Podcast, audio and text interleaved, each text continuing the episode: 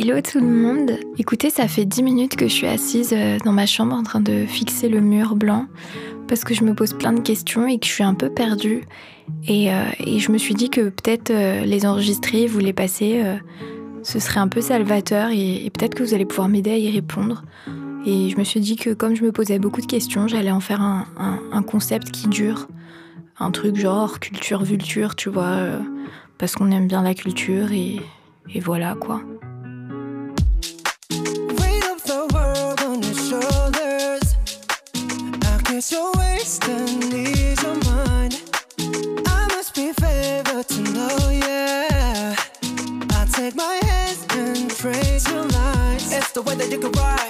Way that you can ride. Think I'm meant to win another life, so break me up another time. You're up around me and you give me life. And that's why night after night, I'll be fucking you right.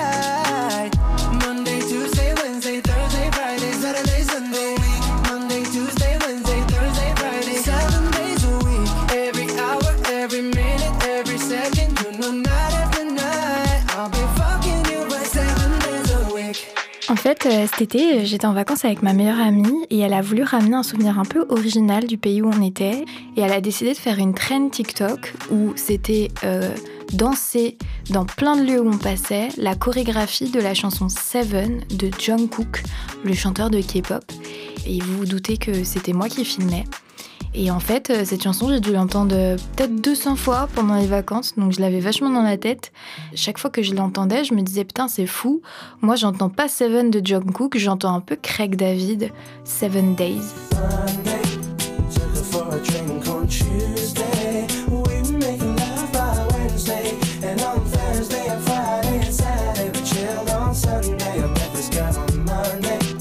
Déjà, vous me direz, les titres sont un peu proches, mais sincèrement, c'était un peu les mêmes patterns, euh, mélodies un peu élastiques du RB. Et en fait, euh, ça m'a paru hyper familier et je me suis pas mal questionnée. Du coup, euh, quand on est rentré, je lui ai demandé si elle avait l'album de, ce morceau. Elle m'a dit oui, elle me l'a prêté et l'album tout entier s'appelle Golden. Euh, et, quand j'ai regardé les crédits, j'ai découvert qu'effectivement, parmi tous les artistes qui ont aidé à faire l'album, il y avait quasi que des noms d'artistes US ou UK que je connaissais. J'ai croisé Shawn Mendes, Ed Sheeran, Major Lazer, Usher, Justin Timberlake, Lato. Et alors là, je me suis dit, ok, je crois qu'il se passe un peu quelque chose. Et je suis très rapidement tombée dans un trou de lapin.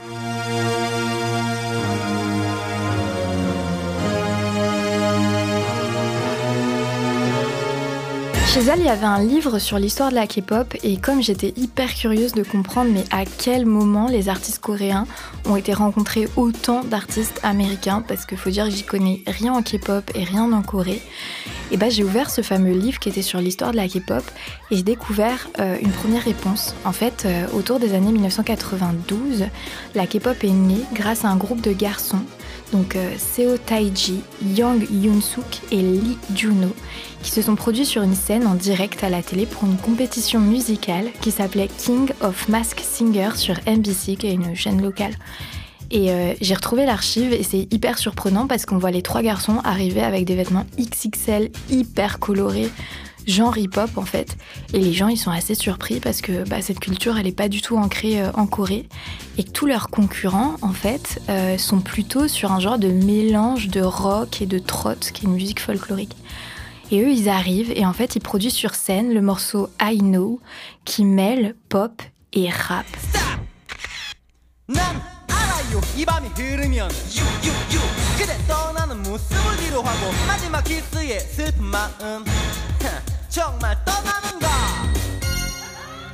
Et alors, il fallait voir la tête du jury. J'étais assez mort de rire parce qu'ils ont eu la pire note de tout le concours. C'est pas du tout passé. Et ils ont évidemment euh, perdu. Sauf que pour moi, ils n'ont pas perdu en fait, parce que j'ai été chercher encore plus loin et j'ai découvert que la chanson I Know a été à l'origine de 1,5 million de ventes et a littéralement lancé le genre K-pop. Le groupe y va se séparer et Seo Taiji, l'un des garçons, a très bien compris qu'il venait de marquer l'histoire et il a monté sa propre boîte, IG Entertainment, qui est aujourd'hui bah, l'une des plus grosses maisons de production euh, de K-pop. Bref, ça c'était un peu pour la partie historique, mais concrètement, quand j'ai été voir un peu les groupes qui ont été produits ensuite par Seo Taiji et par euh, en fait toutes les boîtes actuelles, j'ai continué à entendre des sonorités hip-hop, jazz, rock, RB et dans toutes les musiques, que ce soit les performances sur scène, les styles, les sujets abordés, j'étais face concrètement à un miroir de la culture musicale noire. Et c'était assez surprenant. Et de la fascination que j'avais au début en mode oh hyper cool, de Craig David j'arrive en Corée, avec Seven je retrouve un peu le même délire, je suis passée à me rendre compte que la plupart du temps, la culture hip-hop, ou de façon générale la culture musicale noire, était à chaque fois abordée ou presque dans les morceaux uniquement pour des raisons esthétiques.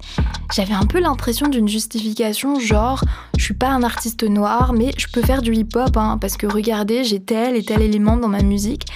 Et en fait, souvent, les maisons de production ont délibérément manipulé leur choix esthétique pour exclure certains éléments de la culture noire qui correspondaient pas exactement à ce qu'ils voulaient et récupérer ce qui, les intéressait, quoi. Et donc on a complètement retiré de leur contexte culturel, historique, tous ces éléments. Et là, je me dis, ok, mais euh, est-ce que c'est aussi cool que ça? Est-ce que c'est pas en train de contribuer à la perpétuation des stéréotypes hyper négatifs sur les Noirs, de la discrimination et du racisme encore très présents dans la société coréenne? Et là, aïe, euh, j'ai regardé ma pote et, euh, et j'ai pas osé lui dire que je crois qu'on avait un problème. Pour euh, pallier à, à, ce problème, j'ai pas voulu tout de suite lui en parler et je suis rentrée chez moi pour faire un peu mes recherches.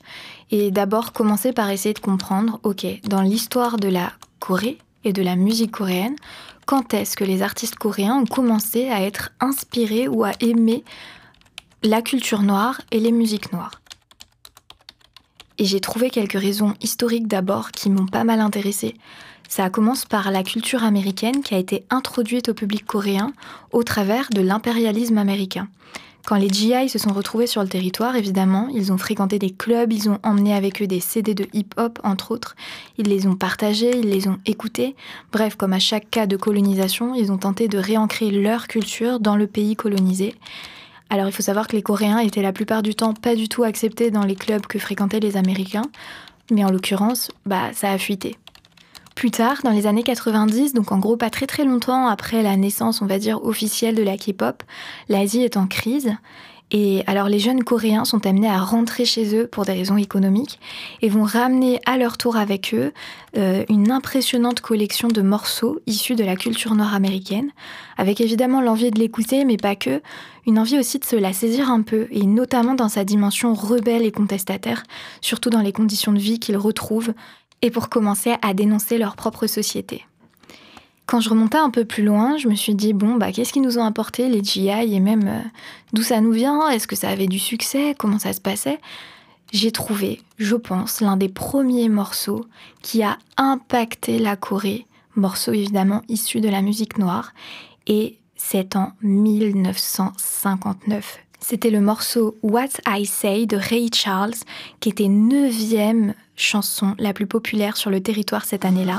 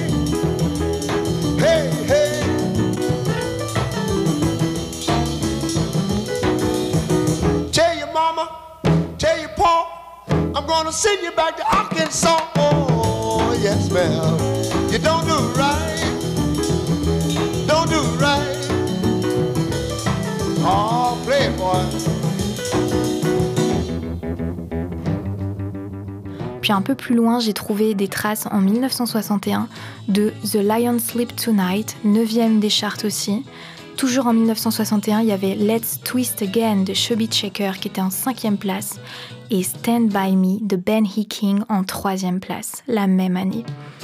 Je sais pas si vous vous rendez compte, ça veut dire que pour la première fois, il y avait une chanson d'artiste noir qui était au top 3 des charts en Corée. Quand j'ai continué sur mes découvertes, j'ai aussi trouvé des morceaux un peu country soul, comme avec euh, I Can Stop Loving You de Ray Charles en 62. Après 62, je me suis baladée, baladée, et je suis arrivée sur l'année qui m'a le plus marquée sur, euh, sur les charts coréens. C'est l'année 1979, où le top 3 tout entier est fait entièrement d'artistes noirs, avec Donna Summer et son morceau Hot Stuff en troisième position, Anita Ward avec Ring My Bell en deuxième position, et attention, vous ne serez pas surpris, YMCA des Village People en première position, dont tous les membres ne sont certes pas noirs, mais Victor Willis, le chanteur principal, l'est bien.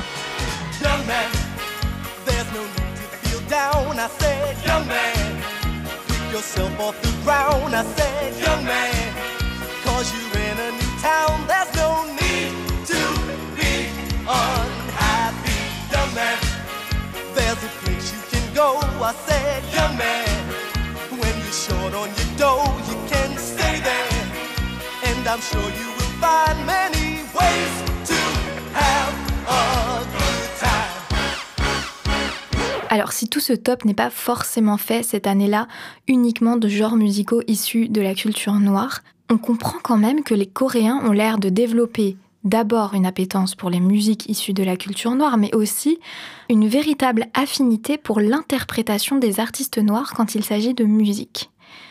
Et là, pile à ce moment de mes recherches, je me suis dit, mais ça ressemble quand même plus à de l'appréciation culturelle qu'à de l'appropriation. Et puis il y a eu le moment de bascule. Le moment de bascule, en fait, il n'est pas tellement officiel, mais moi, je me suis dit que ça pouvait en être un, parce qu'en 1988, je retrouve encore une trace, c'est UB40 qui sort Red Red Wine, en version reggae, parce qu'en 1967, il y avait déjà une version plus pop, qui va dominer à son tour la scène coréenne. Sauf que cette fois-ci, ça commence à aborder cette espèce d'idée qu'on peut combiner une musique noire avec un son un peu plus pop. Et ça, les Coréens avaient un petit peu moins l'habitude de le voir. Je suis aussi tombée sur des traces de l'un des premiers succès rap, si on veut rester dans le hip-hop, euh, qui, qui, a vraiment percé en Corée, et c'était avec Vanilla Ice. Et là aussi, pour l'une des premières fois, les Coréens se disaient on peut faire du hip-hop sans être noir. Donc en fait, ces deux choses-là leur a montré qu'ils ne pouvaient pas seulement apprécier la culture noire, mais travailler avec elle et rapidement on a compris qu'une certaine idée de l'appropriation arrivait dangereusement.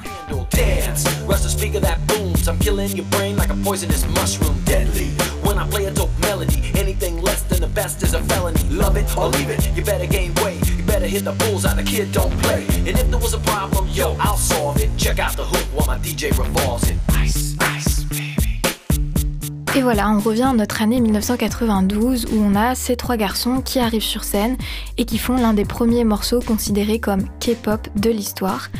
Et petit à petit, sur la suite euh, de l'évolution de la K-pop, on verra doucement des collaborations avec les États-Unis et notamment les fameux artistes noirs dont ils se sont inspirés se multiplier. On verra la langue coréenne qui viendra quasi disparaître. Aujourd'hui, beaucoup des morceaux de K-pop que j'écoute sont en anglais quasi entièrement. On retrouvera des danses aussi, beaucoup de danses, qui est quand même l'un des fers de lance de la K-pop, danse issue pour la plupart du temps des mouvements du RB. On va noter un certain multiculturalisme aussi dans la création des groupes, alors pas tellement dans leurs origines, mais euh, dans les inspirations qu'ils vont utiliser, ou alors de multitalents. C'est-à-dire que par exemple, si je prends les BTS, qui est quand même le groupe de K-pop aujourd'hui le plus connu, eh bien il y a quatre vocalistes et trois rappeurs. Et les rappeurs sont devenus aussi un élément hyper important euh, des groupes K-pop. Et à partir de là, eh bien, on arrive à ce que j'ai trouvé dans Golden, des collaborations avec des grands noms. J'ai aussi vu passer Jack Harlow, Coldplay, Central C ou Nicki Minaj, qui sont là en tant que producteurs, écrivains, voire en featuring. Forte de toutes ces découvertes, je suis retournée voir mon meilleur pote et je lui ai dit écoute, euh, t'es vraiment sûr que on dépasse pas certaines limites quand même des fois?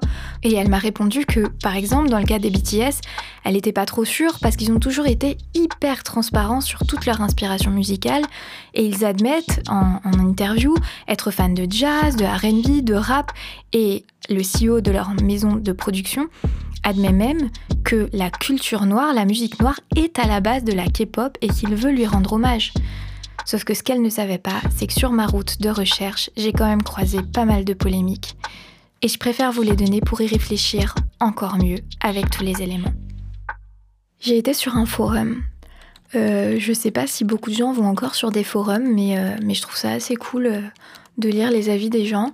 Et sur ce forum euh, où j'ai été, je suis tombée euh, quand je cherchais euh, à vous illustrer par des exemples les cas qui me dérangent dans la K-pop sur le témoignage d'une jeune fan de 19 ans qui commence par ⁇ Je suis noire avant d'être une fan de K-pop ⁇ et euh, cette fan, elle s'est rendue anonyme parce qu'elle avait un peu peur du harcèlement qui pourrait suivre son témoignage, euh, de part notamment de ce qu'on appelle les ARMY, qui sont littéralement les fans de K-pop et qui sont très impliqués euh, dans la carrière de leurs artistes préférés.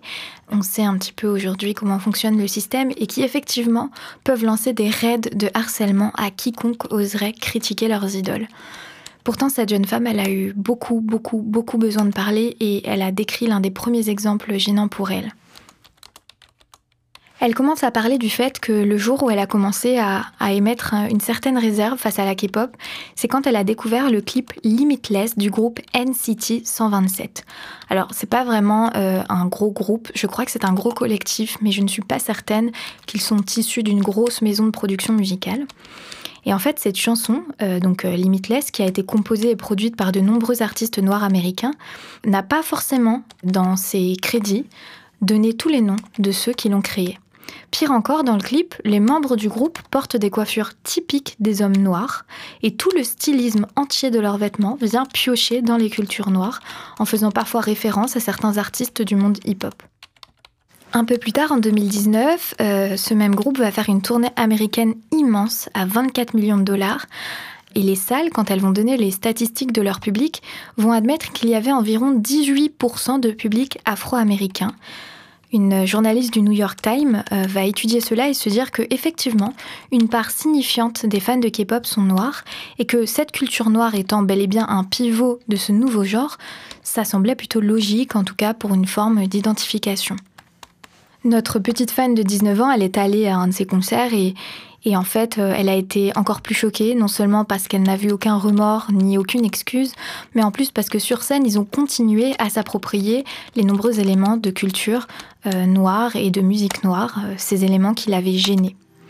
Et puis le jour où elle a décidé de lâcher la K-pop, parce qu'elle avoue un peu plus tard dans le forum qu'elle arrête d'en écouter, c'est quand un autre artiste qu'elle écoute sort le morceau Thug Cookie, l'artiste c'est Zico, et qu'on le voit porter dans le clip une veste en fait où il y a un drapeau confédéré, qui rappelons-le est créé en 1861 quand 18 États américains font sécession. Le drapeau il vient symboliser la sécession et son idéal de blancheur et d'exclusion des gens de couleur.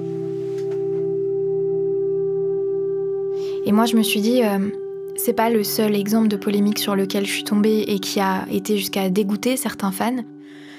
Parmi eux, et pour vous citer quelques exemples, qui viennent souvent d'ailleurs des plus petites maisons de production, puisqu'en l'occurrence les grosses maisons sont de plus en plus entourées d'avocats, et quand euh, des artistes viennent à dépasser les limites, très rapidement il y a suppression ou excuse. Néanmoins, j'ai découvert euh, une statue hindoue posée dans un clip des Blackpink qui a été immédiatement retiré car blasphématoire pour les fans hindous. J'ai trouvé de nombreux cas de blackface, euh, d'utilisation du N-word, d'appropriation de style vestimentaire effectivement, mais aussi de récits de pas de danse récupérés comme avec les pas de Guara Guara qui est une danse populaire d'Afrique du Sud, euh, des danseurs noirs aperçus en train de porter des tenues traditionnelles africaines, de l'utilisation d'un anglais propre à l'histoire afro-américaine, ou encore même de l'utilisation d'un échantillon des versets du Coran dans un titre solo d'un artiste qui s'appelait CL. Et euh, en fait, euh, je me suis dit, c'est quand même fou parce que ça, c'est le genre de truc, si ça se fait en France, je crois bien qu'il y a quand même quelques carrières qui seraient tombées. Sauf qu'en l'occurrence, euh, les artistes coréens de K-pop ont plus de chances de voir s'arrêter leur carrière si on les surprend en train de fumer de la drogue, de se mettre en couple ou s'ils se suicident, ce qui est carrément un cas assez fréquent, que s'ils sont au cœur d'un scandale lié à l'appropriation culturelle. Bon, en tout cas là, c'est des cas quand même très très spéciaux et tous les chanteurs, artistes et groupes de K-pop ne sont évidemment pas des fans d'appropriation culturelle. Les cas réels cités plus haut ne reflètent pas systématiquement tout cet art-là. Mais en fait, il faut juste comprendre une limite pour moi qui est entre donc l'appropriation culturelle et l'appréciation culturelle dont on parlait au tout début de, de cette réflexion. Déjà, c'est un peu une question de définition. L'appropriation culturelle, en fait, avant, elle s'appelait le colonialisme culturel.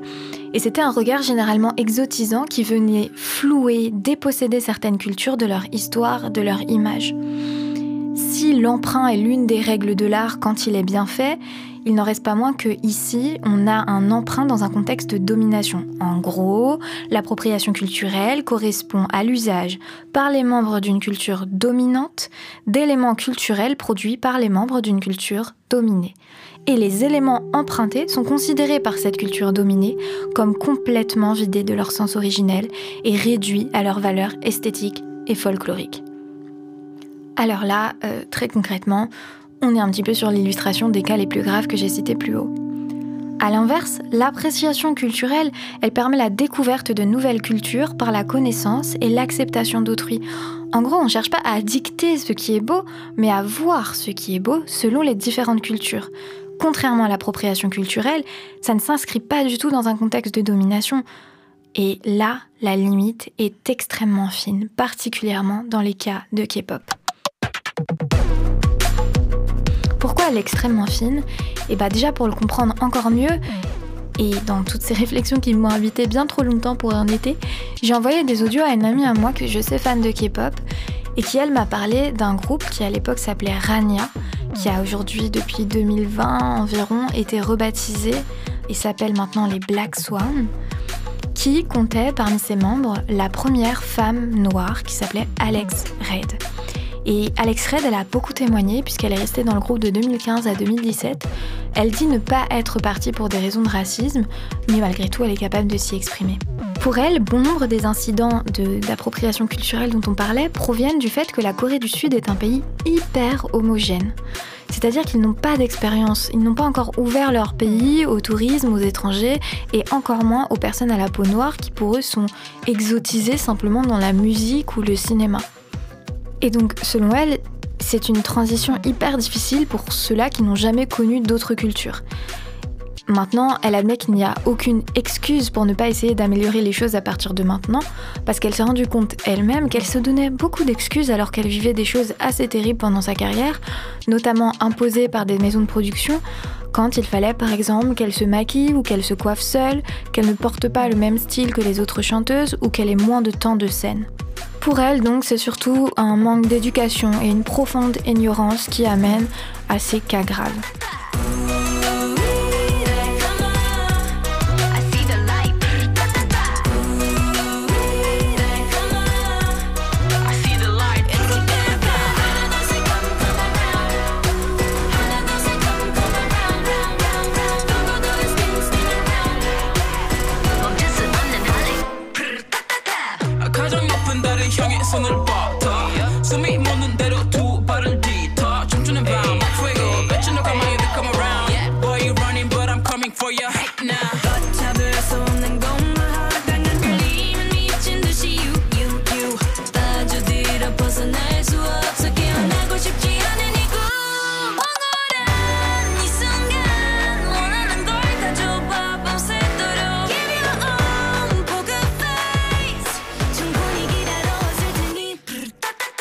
Moi, je me dis, combien de temps on va pouvoir revendiquer l'ignorance alors que de telles pratiques hyper offensantes deviennent bah, petit à petit un véritable modèle de toute cette industrie musicale? Et en fait, je me dis, si ces sociétés de production, elles sont capables d'aller chercher des inspirations venues des États-Unis, de se déplacer aux États-Unis pour aller travailler avec des artistes noirs, Elle est donc, je crois, capable d'avoir les ressources nécessaires pour tirer des conclusions sur des comportements qui sont acceptables et d'autres qui ne le sont pas. Donc en gros, sur les différences entre appropriation et appréciation. Donc voilà, pour moi c'est quand même un peu illogique et l'argument de l'ignorance, si je le comprends, ne doit plus être une excuse. Et la solution, peut-être pour moi, revient finalement aux armies. Parce que là, là, je suis toujours en train de regarder mon mur et je me dis, mais attends, les armies, c'est un public qui est relativement jeune, un public qui est très engagé. Il faut savoir d'ailleurs que les fans de K-pop sont reconnus pour être des fans extrêmement engagés. On a par exemple l'exemple de toutes ces fans qui ont acheté la presque totalité des tickets pour un meeting de Donald Trump pour qu'il se ridiculise le jour J, arrive et qu'il n'y ait personne de présent. Par contre, cela va aussi à l'inverse dans le négatif quand euh, il est démontré qu'une importante partie des fans de K-pop ont fait partie des gens qui ont voulu étouffer le mouvement Black Lives Matter suite à la mort de George Floyd pour des raisons un peu sombres, si bien que les BTS ont dû intervenir, verser un million de dollars au mouvement Black Lives Matter et y participer en essayant de calmer les fans. Tout ça pour dire que les armées, malgré tout, ont un important pouvoir sur la K-pop et sur leurs artistes. La totalité de cette industrie repose sur leur capacité à être des fans loyaux et loyaux et à être toujours présents. Si ces fans de K-pop soutiennent autant les artistes, il n'est pas surprenant que ce soit eux qui fassent aussi le gros du travail et qui pourraient peut-être changer les choses. On remarque que c'est d'ailleurs la façon dont les fans ont commencé à envoyer des emails aux labels, aux directions, aux maisons de production, en faisant remarquer par exemple le cas de la fameuse statue hindoue dans le clip des Blackpink, qui ont permis de changer les choses puisque cette statue a été immédiatement supprimée. Le public des armies, souvent extrême, a finalement la capacité de créer des opportunités grâce auxquelles toutes ces jeunes générations pourraient devenir plus informées, plus conscientes du racisme toujours très ancré dans les institutions coréennes et ici dans la K-pop. Et ainsi, cette nouvelle prise de conscience dont ils pourraient être à l'origine pourrait détourner toutes les conversations et toutes les problématiques qu'on a actuellement, vu le pouvoir qu'ils ont. Bon voilà, ça fait quand même un petit moment que je tergiverse sur le sujet. J'ai commencé presque à aimer la K-pop et à en écouter un peu et je vous confirme quand même qu'énormément de groupes K-pop aujourd'hui ont compris ou sont en tout cas en train d'essayer de comprendre toutes ces problématiques pour devenir meilleurs et éviter de réitérer ces erreurs-là. On est quand même sur un point un peu positif et j'ai envie de terminer là-dessus en me disant que tout n'est pas perdu et que les artistes sont prêts à comprendre. Alors si les armées s'y mettent vraiment, je suis à peu près sûre qu'on pourrait changer les choses. En gros, faudrait peut-être que j'envoie un message à ma pote qui dansait cet été pour lui dire qu'elle a un peu la capacité de changer le monde.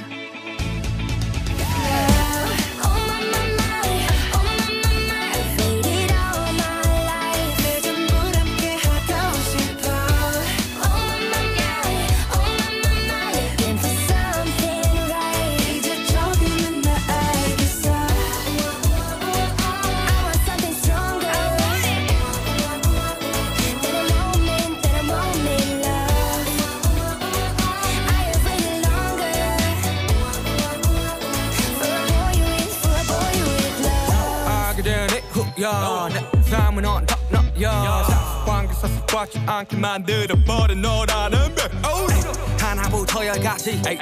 모든 게 특별하지. 너의 관심사 걸음걸이 말투와 사소한 작은 습관들 같이 난 말했지 너무 작다 내가 영웅이 된 거라고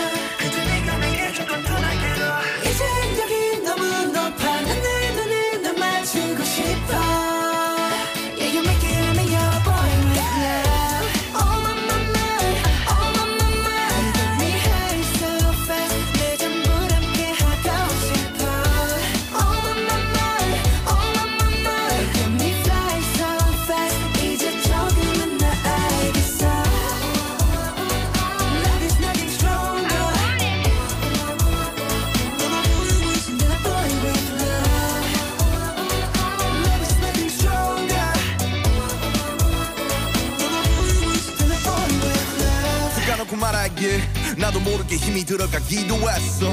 높아버린 sky 커져버린 헛 때론 도망치게 해달라며 기도했어. But 너의 상처는 나의 상처. 깨달았을 때나 다짐했던 걸 네가 준이그 후세 나에게로 태양이 아닌 너에게로. Let me fly.